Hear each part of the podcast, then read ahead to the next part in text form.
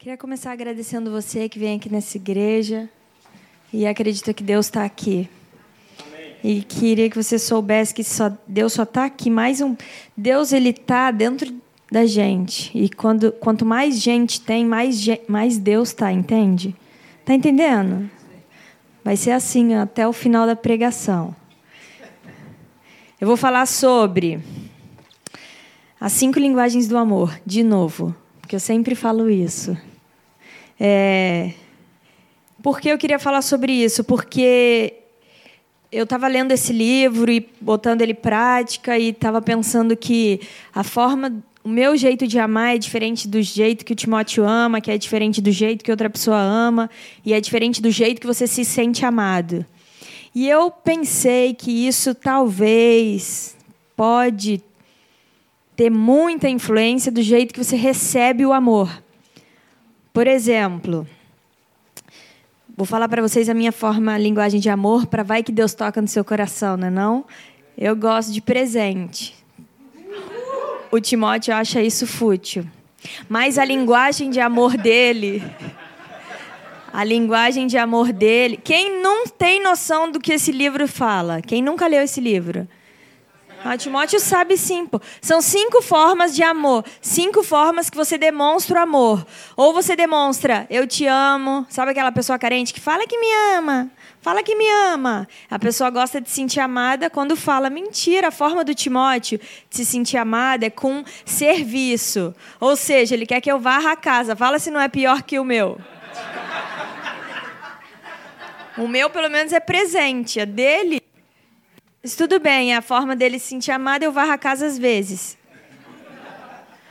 Mas aí o que, que eu pensei? Isso é assim porque o meu pai sempre me deu presente, minha mãe também. Então, eu aprendi a me sentir amada assim. O Timóteo aprendeu servindo, porque a mãe dele gosta de fazer tudo, arruma, faz bolo, varre a casa, faz essas coisas.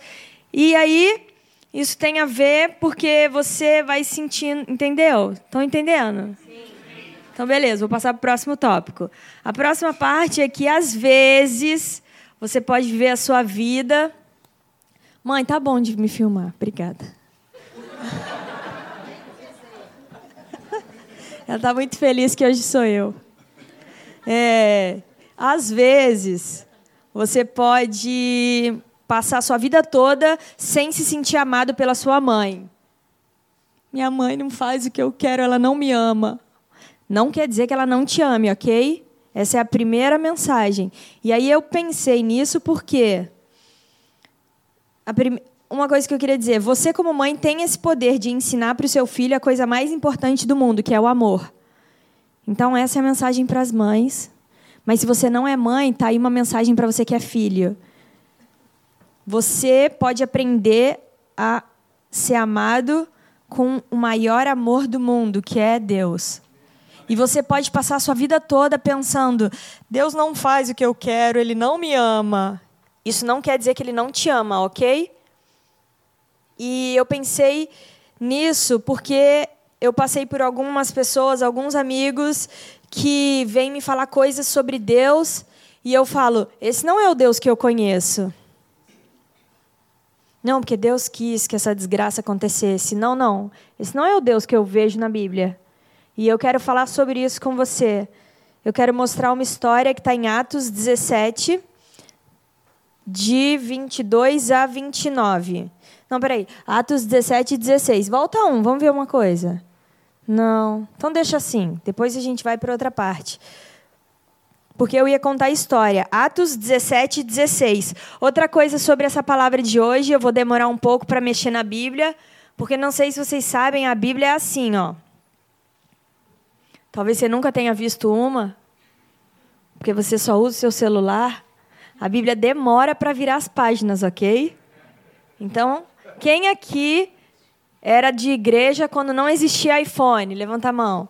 Quem sabe que demora para virar a página? Quando você ia na igreja há uns 30 anos atrás, 20. 20 atrás já tinha celular. Eu já tinha, desculpa. Mentira! Olha, mentira. Apaga essa parte do podcast. Então tá, vai. Há 20 anos atrás, você demorava no culto que o pastor ficava virando a página assim. Hoje eu vou fazer isso para você aprender a esperar, ok? Uma coisa do céu para você. Então vamos lá. Atos 17, 16 conta a história de Paulo em Atenas. Atos 17, 16 para você que está anotando, que é no caso só o Timóteo. E o meu pai. E a Ângela. Mais alguém anotando? Para eu citar os nomes, a Vivian. Você que está anotando, Ivone, muito obrigada. Pessoas que vão ganhar estrelinha daqui a pouco. Atos 17 e 16 mostra a história de Paulo. Paulo era um rapaz da Bíblia, ok? Outra coisa que eu gosto de fazer quando eu prego é explicar as coisas da Bíblia, porque tem gente que entrou na igreja e não sabe quem é Paulo. E às vezes as pessoas pregam dizendo assim: Paulo, como se todo mundo soubesse quem é Paulo. Então, se você não sabe quem é Paulo, Paulo é um rapaz que se chamava Saulo e caiu do cavalo e conheceu Jesus. Dizem aí que ele caiu do cavalo, mas na Bíblia está dizendo que ele caiu. Um cara que antes de conhecer Jesus, antes de Jesus aparecer para ele, ele matava quem acreditava em Jesus. Então, é uma história bem linda. Se você quiser, depois o Timóteo te conta o resto, porque ele sabe mais detalhes e, e eu pulo um pouco as partes. Mas eu também sei a história de Paulo, se você quiser, eu te ensino. Essa parte é depois que Paulo muda de nome, então ele, ele chamava Saulo, ele passa a se chamar Paulo, e ele sai por aí que nem doido falando de Jesus. E ele chega em um lugar, em Atenas, e Fica indignado ao ver que a cidade estava cheia de ídolos. Era uma cidade cheia de idolatria. Então tinha um altar para Deus não sei o quê, Deus do sol, Deus do sexo, Deus do mar, Deus disso, Deus daquilo. E até um altar escrito ao Deus desconhecido existia. Porque esse povo estava com tanto medo que eles estavam adorando tudo, até um Deus que eles não conheciam. E eu quero falar para você essa noite sobre esse Deus desconhecido. Porque você precisa saber disso, porque vão passar pessoas perto de você querendo te passar uma imagem distorcida de quem Deus é. E você tem que saber, esse não é o Deus que eu conheço. E você tem que não vai discutir com essa pessoa porque não é a melhor forma. Mas você pode demonstrar o amor de Deus para essa pessoa, dizendo: é, talvez Deus não tenha feito isso de ruim com você, porque na Bíblia, em tal lugar, tá aí a parte de anotar para você lembrar, tá dizendo que Deus é bom e te ama. E Paulo, quando chegou lá, indignado com tanta idolatria, ele resolveu se pronunciar.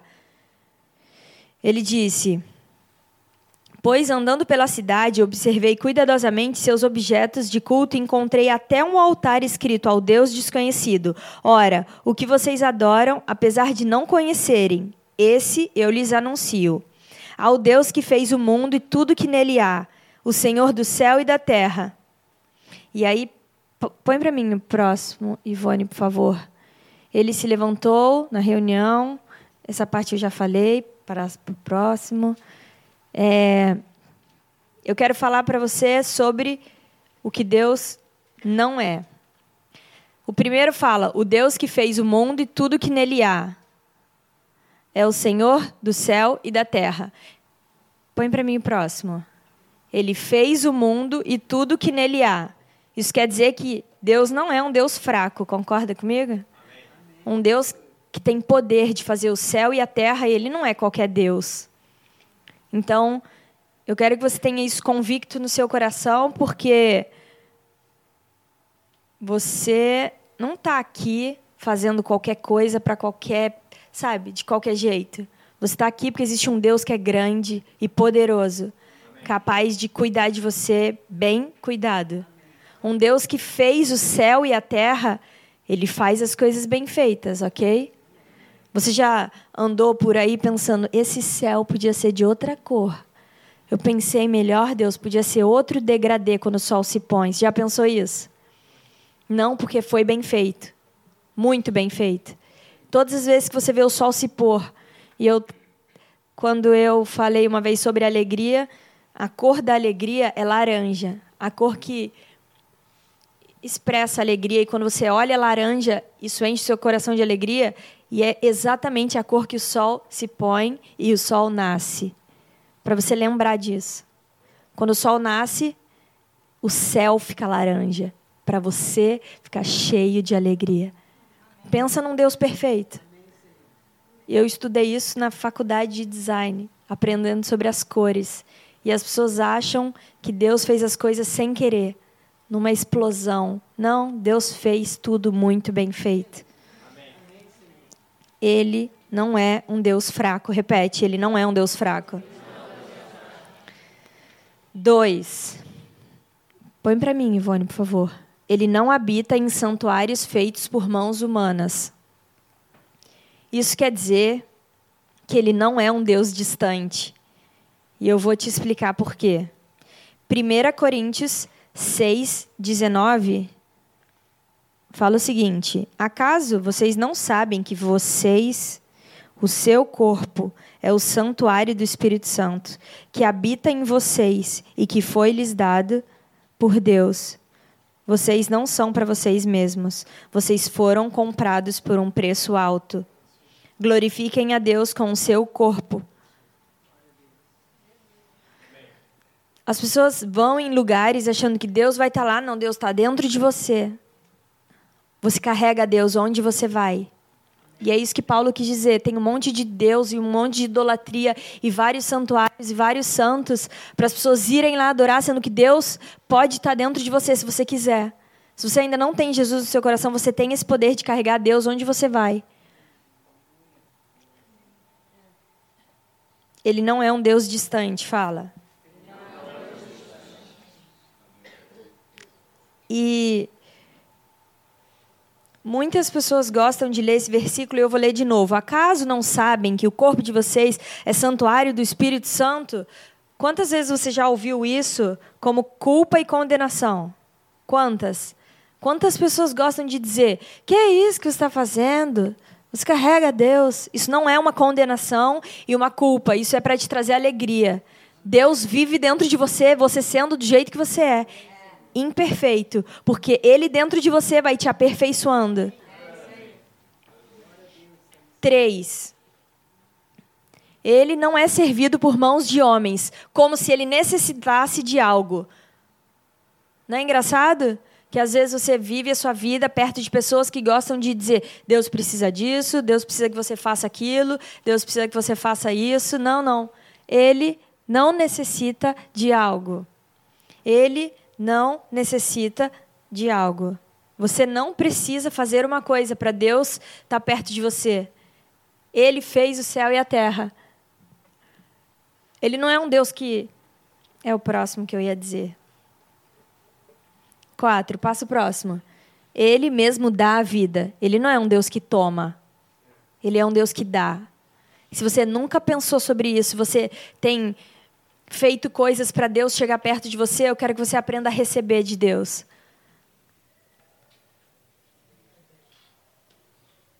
A Bíblia tem um versículo que todo crente deveria saber, porque Deus amou o mundo, que deu seu filho. O amor dá a vida. Deus deu em Jesus tudo o que você precisa. E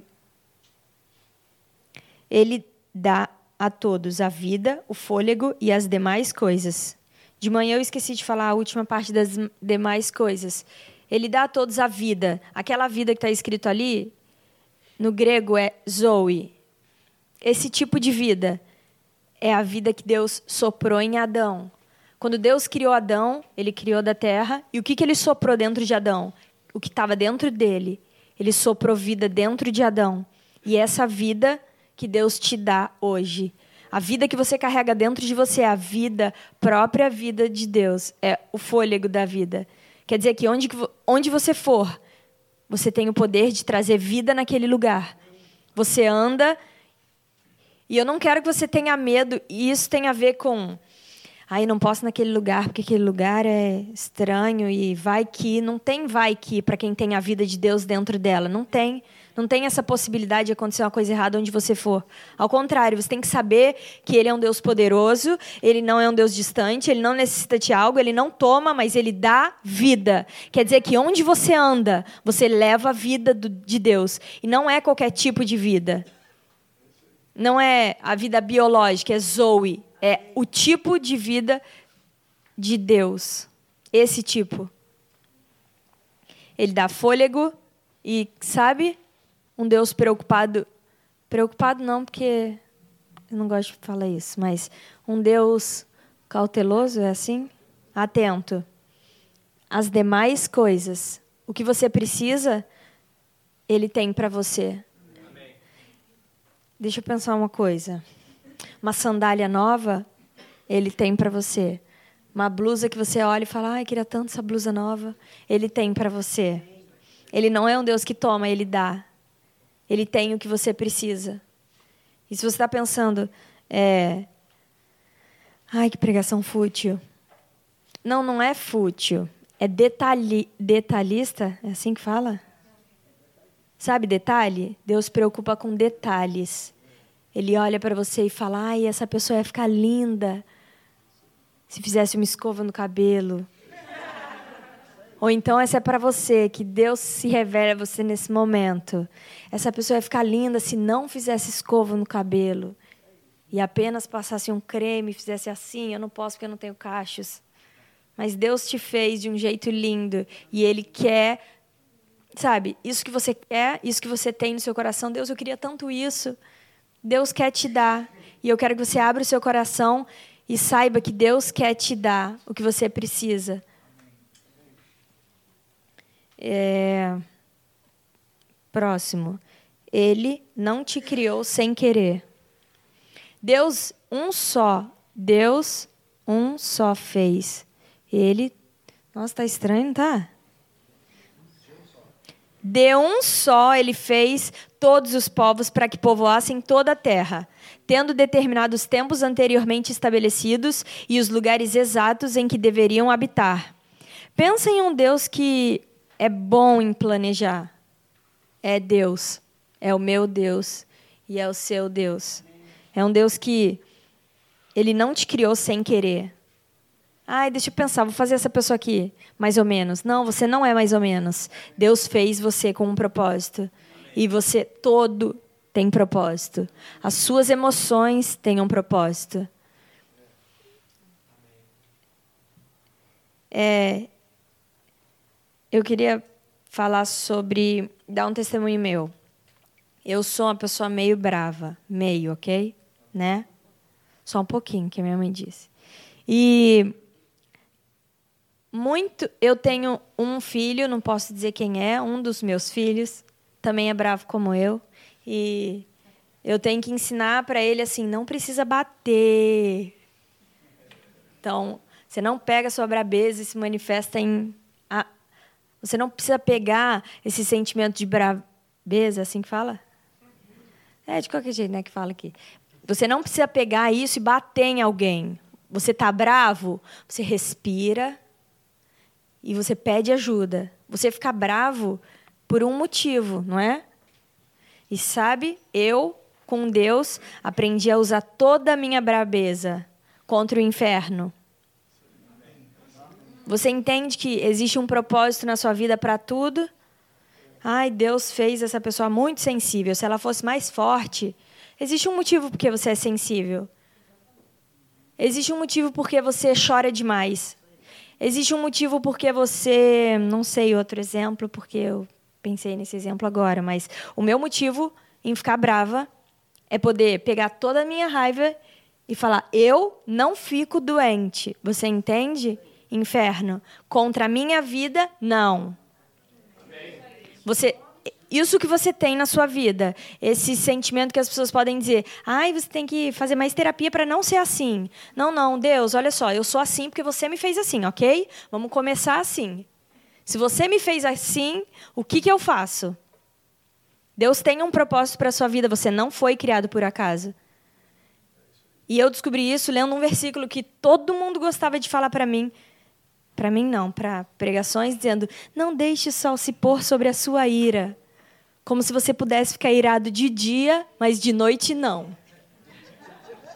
E esse versículo não fala isso. Eu li no grego e abri e pesquisei. A Bíblia fala o seguinte: se você for ler no grego, ele fala: Não deixe o sol se pôr sobre a sua indignação. Não deixe o sol se pôr e você acordar. Se você tá, tem uma indignação dentro do seu coração, é para você continuar com ela amanhã. Não é para você dormir, ai, eu estava doente, eu estava orando e o diabo não vai tocar na minha vida. Aí você dorme, no outro dia você acorda, ai, tá tudo bem hoje. Não tá bem. Você tem que acordar no outro dia pensando, o sol não se pôs sob a minha indignação. Eu vou continuar amanhã do mesmo jeito. Eu vou dormir hoje e amanhã e no outro dia e todos os dias eu vou pegar isso que está dentro de mim e vou jogar lá no inferno porque é o lugar dele. Entende que o diabo achou que tinha estragado o plano de Deus quando Jesus morreu na cruz. Mas Deus, tendo determinado os tempos anteriormente estabelecidos e os lugares exatos em que deveriam habitar. A Bíblia fala que Jesus morreu antes da fundação do mundo. Isso está escrito em 1 Pedro 1,20 e em Apocalipse 13,8. Jesus morreu antes de toda a lambança que o diabo tentou fazer. Antes, Deus já tinha planejado. No próximo. Deus fez isso para que os homens o buscassem e talvez tateando pudessem encontrá-lo, embora não esteja longe de cada um de nós. Deus não se esconde. Você pode encontrá-lo. Jeremias 29, 13 fala o seguinte. Eu anotei. Ó, oh, a Mayra lendo a Bíblia, que lindo, Mayra.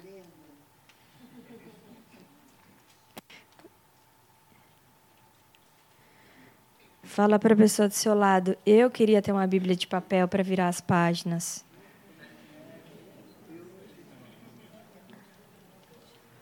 Mas eu não lembro onde é que eu anotei.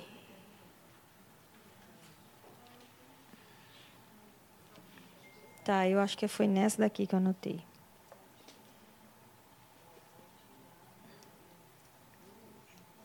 Achei, gente. Jeremias 29, 13. Para você que está anotando. Então, eu comecei no 12, tá? 29, 12. Então vocês clamarão a mim, virão orar a mim e eu vos ouvirei. Vocês me procurarão e me acharão quando me procurarem de todo o coração.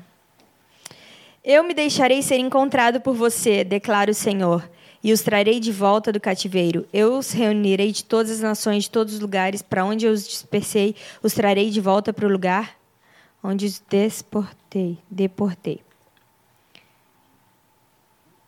É outro verso dizendo que quando você procura Deus, ele se deixa ser encontrado por vocês. Fala, eu posso encontrar Deus. Ele não se esconde de mim. E isso é um fato. Não é não é uma historinha que eu estou te contando. Se alguém chegar perto de você dizendo, ah, é muito difícil buscar Deus, Deus não fala comigo, eu fiz uma besteira, Deus não vai. Aqui não está dizendo que existe condição. Não está dizendo se você. A única coisa que você precisa fazer para encontrar é buscar. Não está dizendo que você precisa não sei qual é o tipo de coisa que as pessoas acham que precisa fazer. É buscar. Você quer encontrar Deus? Busca Ele. Ele quer falar com você. A gente pode até te dar formas de você se concentrar. Quando você vai se encontrar com uma pessoa. Aliás, isso é uma boa dica. Se você é solteiro, quer se encontrar com alguém, toma um banho, ok? É, é? Quando você quer encontrar com alguém, você toma banho, passa um perfume, né? Veste uma roupa legal. Formas de encontrar Deus. Você quer encontrar Deus? Toma um banho, veste uma roupa maneira, se tranca no seu quarto com Deus, ó, e fala com Ele. Ele vai te ouvir. E você vai ouvir Ele também. Ele não se esconde de você. Ele não está assim, ai meu Deus, essa pessoa não para de me chamar. Não, ele está louco para te encontrar. A Bíblia fala, eu estou na porta esperando. É o contrário, ele está te esperando sempre. E sete. Assim, visto que somos descendência de Deus, não devemos pensar que a divindade é semelhante a uma escultura de ouro, prata ou pedra feita pela arte, pela imaginação do homem. E eu estava orando no louvor e Deus me disse, me lembrou que. Você quer saber com quem Deus parece? Você tem alguma ideia com quem Deus parece? Com você. Você é a imagem e semelhança dele. Isso quer dizer que quando você olha no espelho, você está vendo uma obra-prima de Deus. Muito bem feita. Muito. Deus, quando fez você, ele fez bem feito, porque Deus não faz nada mal feito. Nada. Você pode pensar, ai Deus, mas fala sério, essa orelha podia ser um pouco menor, né? E Deus fala, eu fiz você bem feito, você tem um propósito. Deus, mas podia ser outro cabelo, vamos combinar? Não, não, Deus fez bem feito. Uma menina estava falando comigo, ai, mas aí eu queria operar o nariz. Eu falei, ah, deixa eu te falar uma coisa. Deus, quando fez você, ele pensou, ai, o que, que eu vou botar no meio desse rosto? Um nariz. E é esse aí o que Deus fez. E você está pensando em mudar porque você está pensando o quê? Que você sabe desenhar melhor que Deus? Não sabe. Desculpa quem faz plásticas. Mas Deus é o melhor desenhista que existe. Quando você olhar no espelho e fala, tá aí uma obra-prima de Deus. Então, a próxima vez que você pensar em reclamar de você, você olha para o seu dedo do pé e fala: Deus, que dedo do pé lindo. Deus, que mão linda você fez em mim. Isso não diz respeito a você, ok? Diz respeito a um Deus que te fez. E existem pessoas que acham bonito dizer, ai, porque eu sou horrível. Não é bonito dizer isso. Não para Deus, não para a pessoa que te fez. Você está entendendo? Ele não é semelhante a uma escultura de ouro, ele é semelhante a você, o Deus Todo-Poderoso, é imagem e semelhança. Gênesis 1, 27 fala isso. Como Deus criou Adão. Eu vou ler para você porque eu acho que você não está acreditando. Criou Deus o homem à sua imagem, a imagem de Deus o criou. Homem e mulher os criou. E eu vou te falar uma coisa: você está na igreja, te ajuda a entender melhor isso. Porque você olha para o lado e olha para o outro e adivinha o que, que tem? Gente. E você pensa: se Deus fez essa pessoa, eu vou gostar dela também. E a gente não faz uma igreja e Deus não deu esse. Sabe, Deus sempre quis que houvesse a igreja e que as pessoas vivessem em cidade. E quando a gente for para o céu, vai ter uma cidade chamada Jerusalém para a gente morar. As pessoas acham que quando for para o céu, vai cada um viver num canto sozinho. Não, a gente vai continuar vivendo junto, porque você precisa da pessoa que está do seu lado e a pessoa que está do seu lado precisa de você. Não para você olhar os defeitos dela, mas para você aprender a olhar para ela e ver Deus nela. E eu queria terminar falando que o diabo quer fazer com que você agarre o controle da sua vida como se você estivesse cuidando de você. Mas ser um filho e uma filha é uma postura no coração. Você não precisa controlar a sua vida. Existe um Deus muito bom controlando a sua vida. Você não é uma pessoa largada. E eu quis chamar essa mensagem de postura no coração porque se sentir amado e receber as coisas de Deus é uma coisa aqui dentro que você sozinho consegue fazer. É uma postura. É você se olhar no espelho e falar: Eu sou amado de Deus, por Deus. Eu recebo esse amor. Às vezes as situações te tiraram desse lugar de filho. e você começou a cuidar de você.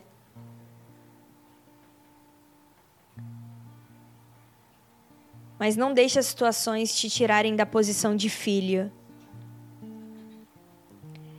Você tem que pensar que Deus é seguro o suficiente para liderar a sua vida. Repete e fala isso para você. Ele é seguro o suficiente para liderar a minha vida. O acusador, desde o começo, quando ele foi tentar Eva, ele disse: Eva, você acha que Deus vai saber cuidar? Pô, Eva, você precisa controlar a sua vida. Por que, que você vai deixar Deus saber de todas as coisas? Essa é a tentação que a gente passa todos os dias. Todos os dias o diabo ele, ele é tão sem noção, sem assunto, que ele tenta a gente do mesmo jeito. Todos os dias. Todos os dias que você acorda, o diabo vem e fala: Você tem certeza que Deus está cuidando de você? Sabe, eu quero que você entenda que Ele está cuidando de você. Não deixe essa mentira do diabo entrar na sua cabeça. Nunca, nunca. Não deixe o acusador te tentar do mesmo jeito que ele fez com Eva. Essa, essa tá velha. Você fala, diabo, qual é? Essa tá velha. Eu já sei o que acontece. Jesus, Deus manda Jesus para me resgatar. Amém. Em Gênesis, o que o diabo quis fazer é separar os dois de Deus e colocar eles no controle da vida deles.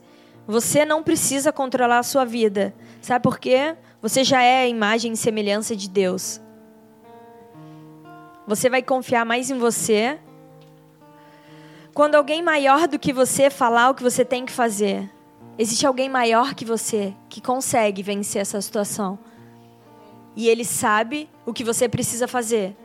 E ele vai te guiar, ele não vai se esconder de você quando você mais precisa. Quando você chega em um ponto da sua vida e as pessoas olham para você e falam: não tem mais nada que você pode fazer, você tem que só orar.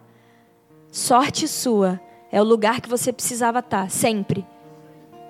Não existe nenhum outro lugar que vai resolver a sua vida mais do que orar, mais do que estar perto de Deus é o começo de algo grande que Deus tem fazer, Deus quer fazer na sua vida. E a principal linguagem de amor do mundo inteiro se chama Jesus. Essa é a única linguagem que você tem que entender. A Bíblia fala o seguinte: Põe para mim o último. Ele, Jesus, é a imagem do Deus invisível, o primogênito de toda a criação, pois nele foram criadas todas as coisas, no céu, na terra, as visíveis e as invisíveis, tronos, soberanias, poderes e autoridades. Todas as coisas foram criadas por Ele e para Ele, e Ele é antes de todas as coisas, e nele tudo subsiste. Eu quis ler isso para você, caso você não tenha entendido ainda quem Jesus é. Jesus é todas as coisas. Jesus é tudo o que você precisa. Jesus é a resposta para todos os problemas. Jesus é a solução de todos os problemas. Jesus é a salvação que eu e você precisamos. Ele resolve o que é invisível. Você não consegue ver o invisível, mas Jesus consegue. Ele tem poder lá no invisível, onde você não está vendo, mas o nome dele tem poder. O nome dele tem tanto poder, tanto poder que foi dado, foi o nome dado. Do céu veio esse nome em um bebê. E Jesus deu esse nome para mim e para você. Eu quero que você ande pensando Pode a mãe esquecer um bebê que mama, abandonar, abandonar o seu filho que deu à luz? Pois mesmo que as mães esqueçam, eu nunca, jamais me esquecerei de você. Veja, eu escrevi o seu nome na palma das minhas mãos. O amor de mãe é muito comemorado e celebrado, porque a Bíblia fala que é um amor tão lindo, mas mesmo se a mãe esquecer, eu nunca vou me esquecer de você. Nunca. Eu quero que você feche seus olhos e se concentre nesse nome.